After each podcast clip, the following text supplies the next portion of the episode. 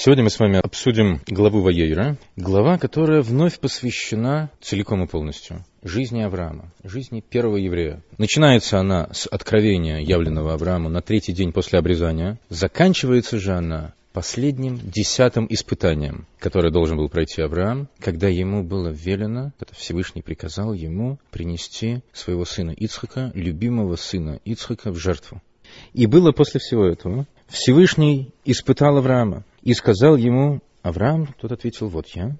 Сказал он ему, возьми своего сына, единственного твоего, которого ты любишь, Ицхака, и отправляйся в землю Мария, и принеси его там в жертву всесожжения на одной из гор, о которой я тебе скажу. Итак, что для нас важно в этой истории? Вернее, что мы сегодня с вами возьмем к рассмотрению, а именно то место, где это случилось где Аврааму было велено принести в жертву своего сына Ицхака. Место, на котором мы каждый раз, отмечая наиболее значительные события в нашем еврейском календаре, каждый раз зарекаемся уж в следующем году точно встретиться вот в этом замечательном месте, Лышана Абу Иерушалаем, в следующем году в Иерусалиме. Это мы с вами провозглашаем по окончании пасхального Саидера, отмечая годовщину исхода из Египта. Эту фразу мы провозглашаем на исходе самого святого дня Йом-Кипура, ну, дай бог уже, в скобочках заметим, дай бог, чтобы уже этот Пейсах таки, да, сами встречали в, в Иерусалиме. Так вот, впервые а повествование Торы касается этого священного места именно в случае с этой историей. Не просто впервые упоминает, но что упоминание об этом месте уже звучало до того, когда Тора нам рассказала о том, как Малки Цедок, он же Шем, сын Ноя, приветствовал Авраама после его победы над четырьмя царями. Там Малки Цедок именуется э, священник высшего бога, царь Шолема. Этот город Шолем, Салем, это и есть Иерусалим как бы изначальное, первоначальное название этого города. Но конкретное действие, фрагмент повествования, да еще такой нешуточный, происходит в этом месте вот именно в окончании главы Ваэйр. Это первый раз, где в Торе что-то происходит в Иерусалиме. Раши, комментируя эти слова, так и пишет «Эрет Самария, Иерушалаем» и приводит подкрепление, подтверждение своих э, слов из книги Танаха Диврая Йомим, где речь идет о построении Дома Всевышнего, то есть храма, в Иерусалиме на горе Мария. Гора Мария – это храмовая гора. И, как объясняют наши мудрецы, почему это место называется таким словом, Мария, э, можно усмотреть родство этого названия со словом гайра, указание, учение. Тот же корень, что и в слове Тора – именно из этого места учение исходит Израилю, народу Израиля. Интересно, каким образом Всевышний указывает Аврааму на это место. Если вы обратили внимание на звучание этого повеления, на одной из гор, которую я тебе укажу. Не сразу дает точные координаты, а предполагается, что Всевышний покажет знак. Действительно написано, что Авраам увидел особый знак, некое облако, как бы привязанное к вершине этой горы. Но само словосочетание «эзамоким», вот то место, принеси его в жертву на том месте, которое, которое будет тебе показано, гематрия, числовое значение этого словосочетания «эзамоким» то же самое, что в словосочетании «зе Иерушалаем». Это Иерусалим. Такое вот интересное совпадение гематрии. И после того, как Авраам выдерживает испытания, мы с вами знаем, что, слава Богу, все закончилось благополучно и для Авраама, и для Ицхака. Единственный, кто при этом пострадал в результате этого испытания, была Сара, которая не выдержала вести об этом испытании. А, так вот, после этого Авраам нарекает, называет это место новым именем. Назвал Авраам это место «Бог увидит, усмотрит» подобно тому, как до нынешних дней говорят, на горе, а, по-разному можно перевести, на горе Всевышнего будет усмотрено, или на горе Всевышний усмотрит, увидит, или на той горе Всевышний будет видим, будет раскрываться. По-разному это словосочетание можно, можно трактовать, но так или иначе, к первоначальному названию Шалым Авраам добавляет приставку. Вернее, он нарекает это имя «Бог увидит». Все это выражается таким образом, что название, данное этому месту Авраамом, соединяется с первоначальным названием, получается Иерушалем. И затем во времена Давида это слово приобретает а, множественную или двойственную форму Иерушалаем. Мы с вами упомянули одно из значений названия этой горы, Мария, поскольку это место должно стать источником раскрытия закона, учения для всего народа Израиля. Есть также трактовка, связывающая слово Мария с понятием воскурений, которые происходили, которые совершались в храме, который был впоследствии возведен на этой горе. Есть также объяснение, эм, которое истолковывает название этого места и сущность этого места в том, в том ключе, что это место, где пребывает, где раскрывается божественное присутствие, пребывает Шхина. Дайте снова обобщу эти, эти несколько смыслов, связанных с самим понятием храмовой горы и с самим этим священным местом. Одно связано с идеей воскурений, жертвоприношений, которые совершаются в храме, возведенном на храмовой горе. Другой смысл был нами цитирован выше. Это место становится источником, из которого исходит учение, указания всему еврейскому народу. Следующий смысл – это место, где пребывает божественное присутствие, шхина. И четвертый смысл – это то место, где Творец, где Хашем раскрывает себя своему народу. Место не просто пребывания Творца, место раскрытия его. Место, где Хашем раскрывается еврейскому народу. Теперь, как мы можем с вами попытаться связать значение Храмовой горы с тем первым историческим событием, описываемым в Торе, которое произошло на этом месте? Жертвоприношение Ицхака. Рамбам в своей книге Мэрин и Вухим «Путеводитель заблудших» объясняет это следующим образом. Он объясняет назначение, смысл испытания, которому был подвергнут Авраам, повеление принести в жертву Ицхака, приводит два значения. Два значения не в полном смысле персонально соотносящиеся вот исключительно с самим Авраамом помимо того, о чем говорит Рамбам, можно привести объяснение, имеющее отношение непосредственно к Аврааму. Это его испытывал Всевышний. Это он должен был пройти испытание, тем самым возвыситься, подняться на наиболее высокий уровень. В нем должно было раскрыться качество, противоположное его основной, сущностной струне, основному качеству хесед, милосердия. В нем должно было раскрыться противоположное качество гвура. Не случайно после завершения, так сказать, этого испытания ангел Всевышнего говорит, ибо теперь я знаю, что ты боящийся Бога что кроме всепоглощающей любви, в Аврааме также задействовано качество противоположное, страха и трепета пред Всевышним. Ну, сейчас не будем углубляться в эту тему. Кроме того, испытание, жертвоприношение Ицика, то, что на еврейском языке обозначается словом «акейда», имело также намерением, по крайней мере, две вещи, о которых говорит Рамбам. Показать, продемонстрировать абсолютную, максимальную любовь к Творцу и трепет, страх перед Ним. То есть это необходимо было не только самому Аврааму раскрыть в себе, но и нужно было продемонстрировать, сделать видимым для других, чтобы явиться примером и, может быть, недостижимым, но ориентиром для всех остальных э, его потомков. И еще, одно, еще один смысл называет Рамбам, а именно продемонстрировать особую сущность, особую природу пророчества, пророческого откровения – показать, насколько абсолютно истинно откровение, исходящее, исходящее свыше, насколько что Авраам безоговорочно доверился этому. Он получил приказ свыше, и у него не возникло ни тени сомнения в том, что сам Творец велит ему принести в жертву Ицука. Мы понимаем, что если бы у него было бы хоть какое-то сомнение в этом, он бы, он бы не пошел на, на такой шаг. Итак, значит, идея, согласно Рамбаму, заключалась в раскрытии этого абсолютного достоинства, любви и, и трепета перед Творцом самого Авраама и раскрытие, демонстрация особой природы пророческого откровения. Так вот, эта сущность жертвоприношения Ицака напрямую связана с идеей, раскрывавшейся в храме, в Доме Божьем, возведенном впоследствии на том же, на том же самом месте. Место, где Авраам проявил высшую жертвенность, стало местом жертвоприношений по крайней мере, в определенной степени воспроизводящих жертвоприношения Авраама. Место, где люди должны были проявлять, раскрывать, демонстрировать свою любовь к Всевышнему и свой трепет и страх перед Ним. И кроме того, это было место раскрытия божественности, место откровения, что соответствует второму аспекту Акейды, жертвоприношения Ицхака, э, который называют, э, называет Рамбан. Значит, мы видим с вами как бы, концептуальную связь между жертвоприношением Исхака и храмом, возведенным на том же самом месте, где жертвоприношение состоялось. Однако, есть ли какая-то между ними связь, безусловно, обуславливающая, что и то, и другое должно произойти именно на, именно на этом месте? На самом деле, место расположения храма, или, если быть более точным, храмового жертвенника, является некой, не знаю, аксиомой, императивом в еврейском законе как пишет тот же Рамбам в Мишне Тора, своде закона, что место жертвенника, оно абсолютно точно обозначается Торой, еврейским законом, и не может ни в коем случае не должно быть изменено. Как Тора говорит, вот жертвенник для жертвоприношений народ, народа Израиля. И на самом деле, как пишет, как продолжает э, Рамбам, в том же законоведческом труде, не в историческом труде, он, тем не менее, приводит целый перечень чрезвычайных событий, произошедших именно в этой точке мироздания. В первую очередь он упоминает жертвоприношение Ицука, пишет о том, что Авраам возложил своего сына Ицука на жертвенник именно в этом месте, где впоследствии был возведен храмовый жертвенник.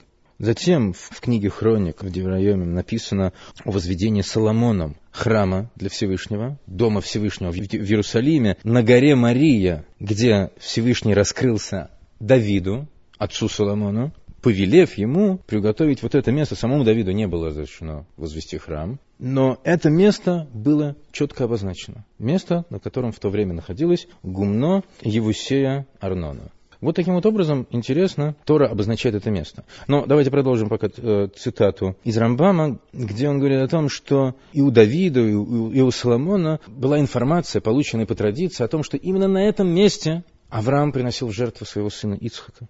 Именно на этом месте Нох построил жертвенник, на котором он принес жертвы, сразу же выйдя из ковчега. Именно на этом месте Каин и Авель принесли свои жертвы. Именно на этом месте Адам принес первую жертву Всевышнего. Именно с этого места, на этом месте был собран материал для создания его самого. Вот такое замечательное было место. Но, может быть, вы обратили внимание на то, что когда речь о том, как Всевышний обозначает то место, где, где Давид Соломон должны возвести жертвенник Всевышнему, все многочисленные заслуги этого места не перечисляются. Вот на том месте, где Адам был сотворен, на том месте, где Ноах принес жертву и так далее. Сказано на гумне какого-то товарища Арнона. Скромно, по-простому обозначается это место. А в Торе, в книге Дворим, звучит следующая фраза по поводу, по поводу необходимости приносить жертвы в том месте, которое укажет Всевышний. И будет то место, которое изберет Бог Всесильный ваш, чтобы поместить там свое, свое имя. Именно туда приносите все те жертвы, которые вам будет заповедано приносить. Не сказано вот на то место, помните то место, где Адама сделали, где Нох жертвы приносил, где Авраам приносил жертвы своего сына Ицхака. Это все явным образом не упоминается. То есть, с одной стороны, казалось бы, это место обладает такой значимостью, настолько место боевой славы еврейского народа и всего человечества. С другой стороны, когда речь идет о предписании возвести там храм, все эти заслуги, все это достоинство величайшее этого места не упоминается. То есть Всевышний избирает это место, ставит это место помимо всех тех великолепных критериев, которые, которые, казалось бы, делают это место наиболее достойным для пребывания там шхины. Интересно, что в, в одном из комментариев к труду Маймонида, Майсил Мелах, написано совсем по-простому, что это место на самом деле не, не имеет особых, особых характеристик, специальных характеристик для того, чтобы быть специально избранным для пребывания шхины. То есть все величайшие заслуги этой горы, этого места, как бы, получается, игнорируются, когда речь идет о том, чтобы храм был возведен именно на этом месте. Таким образом, мы с вами остаемся пока с вопросом, является ли это место значимым по отношению к избранию его домом для Всевышнего, местом возведения храмом. Если вся великолепная история этого места абсолютно нерелевантна, для чего Тора упоминает это место, когда речь идет о приношении Ицука в жертву? Почему указывается точное географическое название? Что в этом контексте тогда означает провозглашение нового имени этому месту Авраамом? Место, где Всевышним будет усмотрено, то есть место, где Всевышний раскрывается и так далее. Зачем Рамбам в своей логической книге, в своде законов, рассказывает всю эту славную историю э, храмовой горы? Если по отношению к э, возведению храма эта история не имеет значения. Коль скоро, когда в Писании описывается вся история возведения храма, то самый почетный титул, которым это место называется, это Гумно, Гумно Арнона. Вот там Соломон возвел, возвел храм. То есть из простоты такого вот обозначения этого места, казалось бы, следует, что вот Всевышний произвольно ткнул пальцем в карту, так сказать, на стене, нехай будет на гумне. И так интересно совпало, что и Ицака там на жертвенник возложили, и Нох там отметился, и Адам.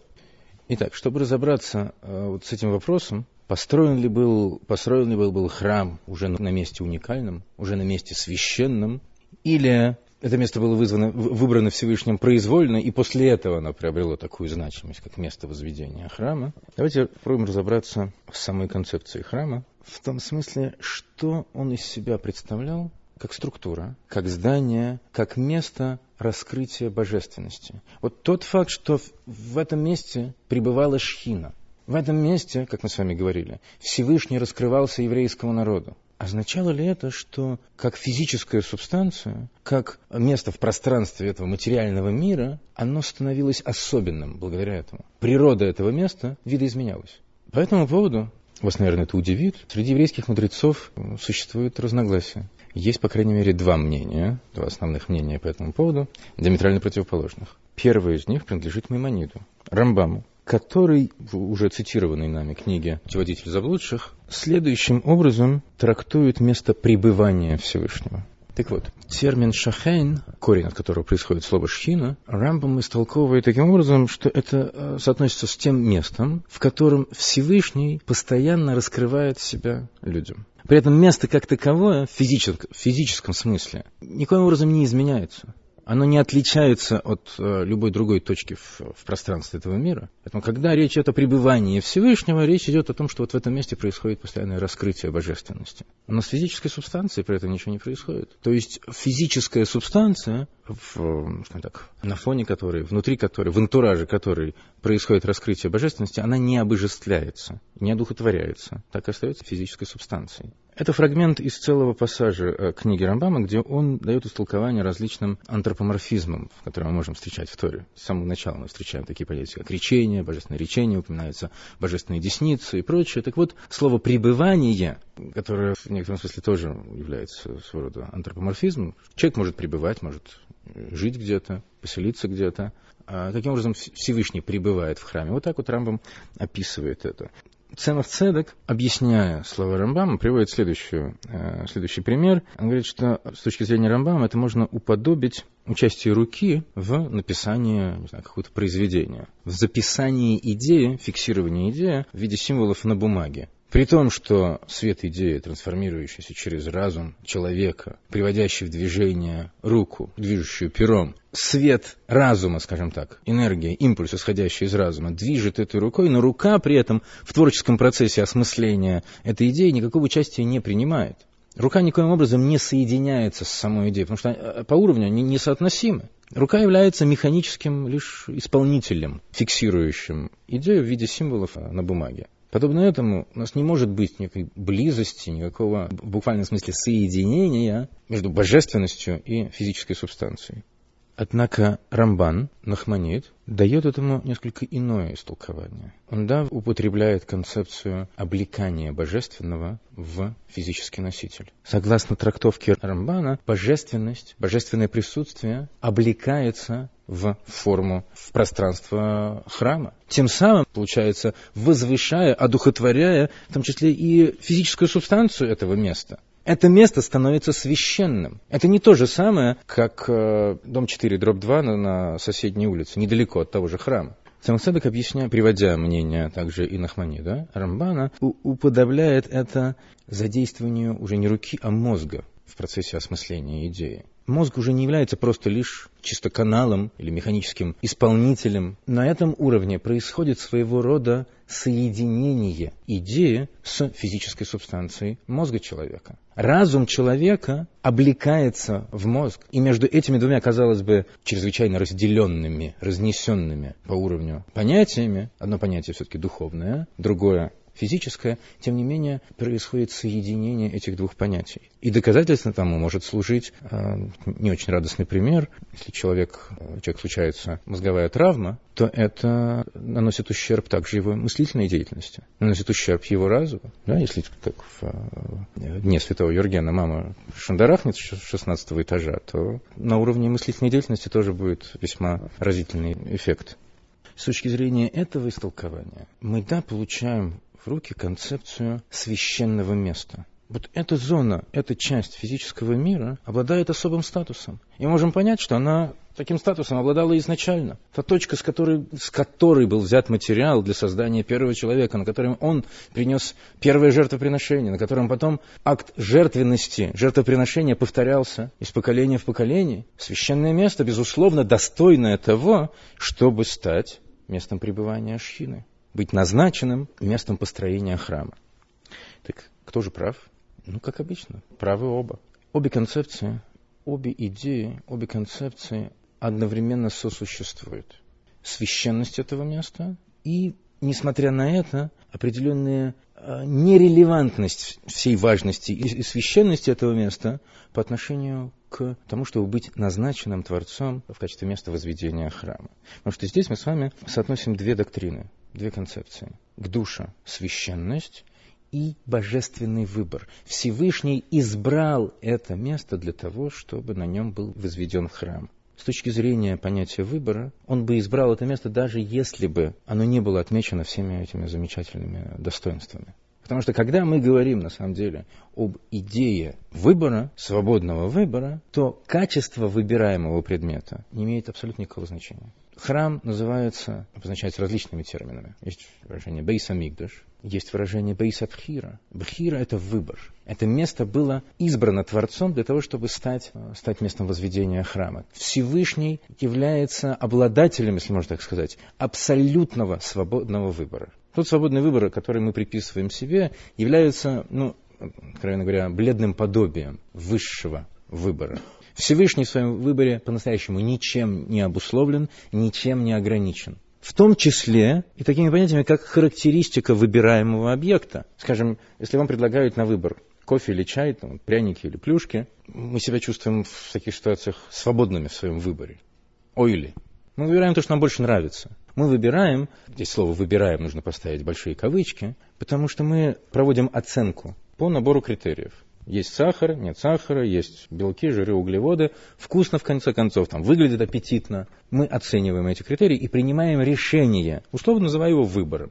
Потому что процесс выгребания печенья из кучи можно, в принципе, по-русски обозначить выбором вот именно этого из общей кучи. Но с точки зрения философской это не, это не выбор. Это э, решение, принимаемое на уровне интеллекта выбор, уровень выбора гораздо выше, чем уровень разума. Выбор производится либо между объектами абсолютно одинаковыми, либо объектами, которые может, могут быть разными, но по отношению к уровню свободного выбора разница между ними, качественная, количественная, какая угодно, не имеет никакого значения. Вот тогда этот выбор по-настоящему свободен. То же самое в отношении Всевышнего. Для него нет разницы между местом наисвятейшим, наитемнейшим, между светом и тьмой, между добром и злом. В отношении божественного выбора нет никаких условий его обуславливающих. И поэтому сказать, что храмовая гора была избрана, выбрана Всевышним для возведения храма, потому что там э, Авраам принес жертву Ицхака, эта фраза была бы абсурдной. Это был бы оксиморон. Избрал потому что является фразой совершенно некорректной. Если мы говорим, что избрал, то потому что уже, уже абсурдно. Поэтому, когда Тора говорит об назначении этого места, местом возведения храма, местом приношения храмовых жертв, все заслуги этого места не упоминаются. Потому что в соотношении с понятием избранности, совершенной божественной волей, какие угодно рациональные параметры не имеют никакого значения. Но в принципе это место совмещает в себе оба эти понятия. Святости, священности, место пронизанное святостью, согласно трактовке Рамбана, Нахманида. Не случайно все эти события произошли именно в этой точке – написано в, в Сеферахинах, там звучит такая фраза, что, вероятно, Всевышний избрал это место, потому что оно является центральным во Вселенной. То есть это место, безусловно, обладает чрезвычайным достоинством, и в то же самое время это, это место было избрано Всевышнего. То есть в результате акта, в, отношении, в соотношении с которым никакие качества и достоинства не имеют никакого значения. Так вот, попытаемся соотнести это теперь с тем событием, с которым мы с вами начали сегодняшнюю беседу, именно жертвоприношение Ицхака. Все происходившее, так, произошедшее тогда на этом месте, как нельзя лучше соответствует специфике этого места именно в качестве храмовой горы, место избранного Творцом для возведения храма, которое в себе совмещает к душу святость и избранность в результате свободного выбора Творца. Так вот, когда мы с вами говорим о жертвоприношении Ицака, хотя мы обычно так называем жертвоприношение Ицака, тем не менее, главным действующим лицом при обычном восприятии является Ницак Авраам. Это его Всевышний испытывал, это его любовь и, и трепет перед Творцом раскрылись во время, во время этого испытания. Это было его самопожертвование. Он самое дорогое, единственного любимого сына был готов принести в жертву, поскольку это повелел Всевышний и так далее, и так далее. В этом, в этом заключается явным образом раскрываемый смысл Акейды, этого жертвоприношения. Мы с вами в начале урока упомянули значение этого испытания для самого Авраама. Это наивысшее испытание, как написано, что в сравнении с которым предшествующие девять даже не, не, не. То есть, если бы Авраам, не дай Бог, не выдержал бы это испытание, то предшествующие девять тоже были бы совершенно не, незначимы. А Ицхак как-то остается вовне рамок нашего внимания, когда мы говорим о жертвоприношении, на минуточку Ицхака. Но на самом деле, На самом деле, подобно тому, как в известном выражении для известного танца требуется как минимум двое, так и для жертвоприношения Ицхака, помимо Авраама, необходим еще как минимум Ицхак. И роль Ицхака в этой истории не менее значима. Это был подвиг не исключительно лишь Авраама. Заслуга Ицхака в происходящем была ничуть не меньшей. При том, что как бы, мы, мы называем и в повествовании Торы явным образом Авраам обозначается как главный герой повествования. Однако из неких намеков, содержащихся в нем, мы можем узнать об особой роли Ицхака, когда они оставляют Илезера и Шмуэля э, сторожить ослов и отправляются уже, собственно говоря, поднимаются на эту гору, Тора говорит, «И сказал Ицак Аврааму, своему отцу, вот огонь и дрова, а где же, где же ягненок для жертвоприношения?» И ответил ему Авраам, фраза, которая обычно переводится, что Всевышний усмотрит для себя ягненка для жертвоприношения, сын мой. Но эта фраза, словосочетание может быть прочитана так, что Всевышний усмотрит моего сына в качестве ягненка для жертвоприношения. То есть Авраам сообщил Ицеку о его судьбе. И тем не менее, вслед за этим звучит фраза, и пошли они вместе, то есть единым сердцем, единым порывом. Ицак был заодно с Авраамом во время этого испытания.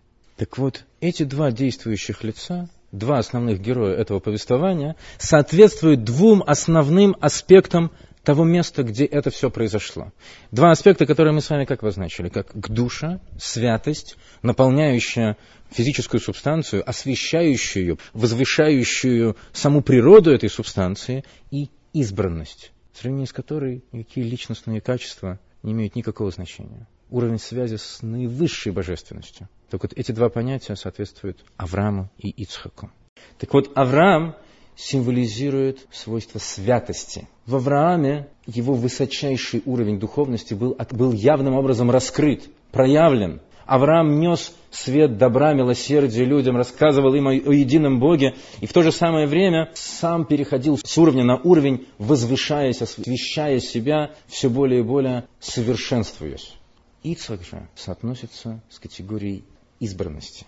Именно он олицетворяет идею избранничества еврейского народа. Авраам приходит в этот мир, в общем-то, как э, коренной месопотамец. Его скрытая внутренняя суть, еврей, раскрывается впоследствии в результате упорного труда, скажем так. Он становится первым евреем.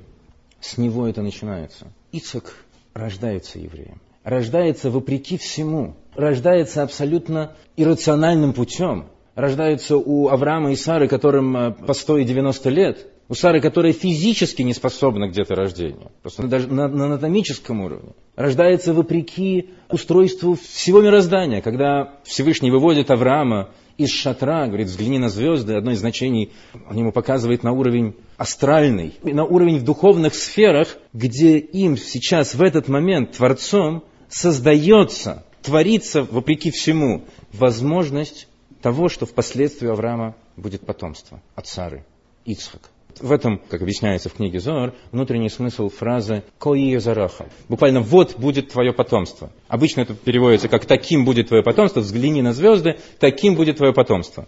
Там, лучистым, многочисленным и прочее. Зор объясняется, что Аврааму буквально Всевышний указывает вот на, те, на ту область в духовной сфере, где им сейчас производится изменение, какой-то тумблер переключается, полагающий теперь возможность того, что у Авраама впоследствии будет сын, Ицхак вопреки всему.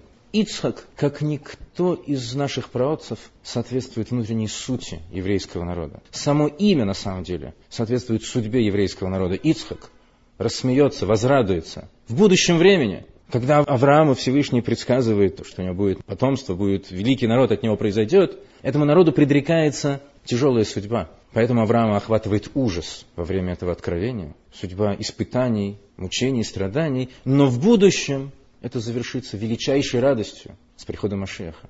И эта идея заключена в самом имени Ицхака. Таким образом, наши праотцы Авраам и Ицхак соответствуют этим двум аспектам святости и избранности, избранничества.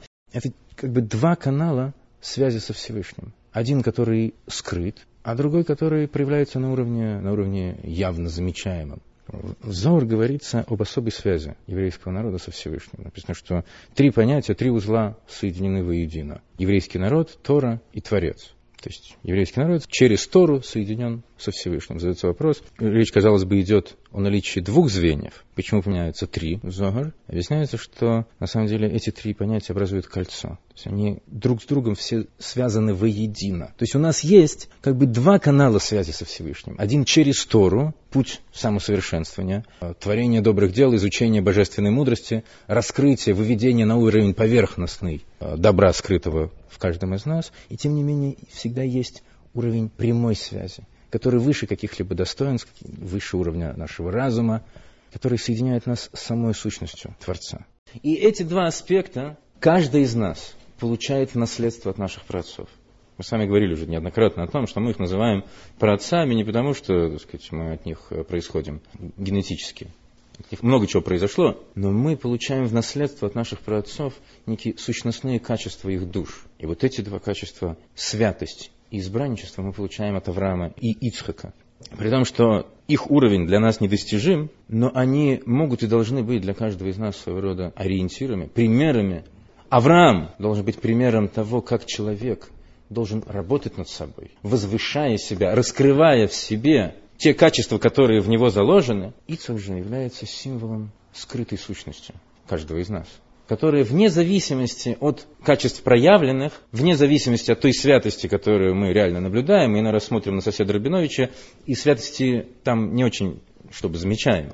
Тем не менее, Ицхак служит нам вечно живым напоминанием о том, что каждый Рабинович принадлежит народу, избранному Творцом, связан с самой сущностью Творца, выбором, который выше каких-либо качеств. Если сейчас пока на уровне явных его достоинств эти самые достоинства не слишком заявлены, в нем есть божественная искра, как и в любом другом из наших собратьев, и мы должны всегда об этом помнить. И стараться помочь нашим ближним раскрыть в себе этот, этот священный потенциал.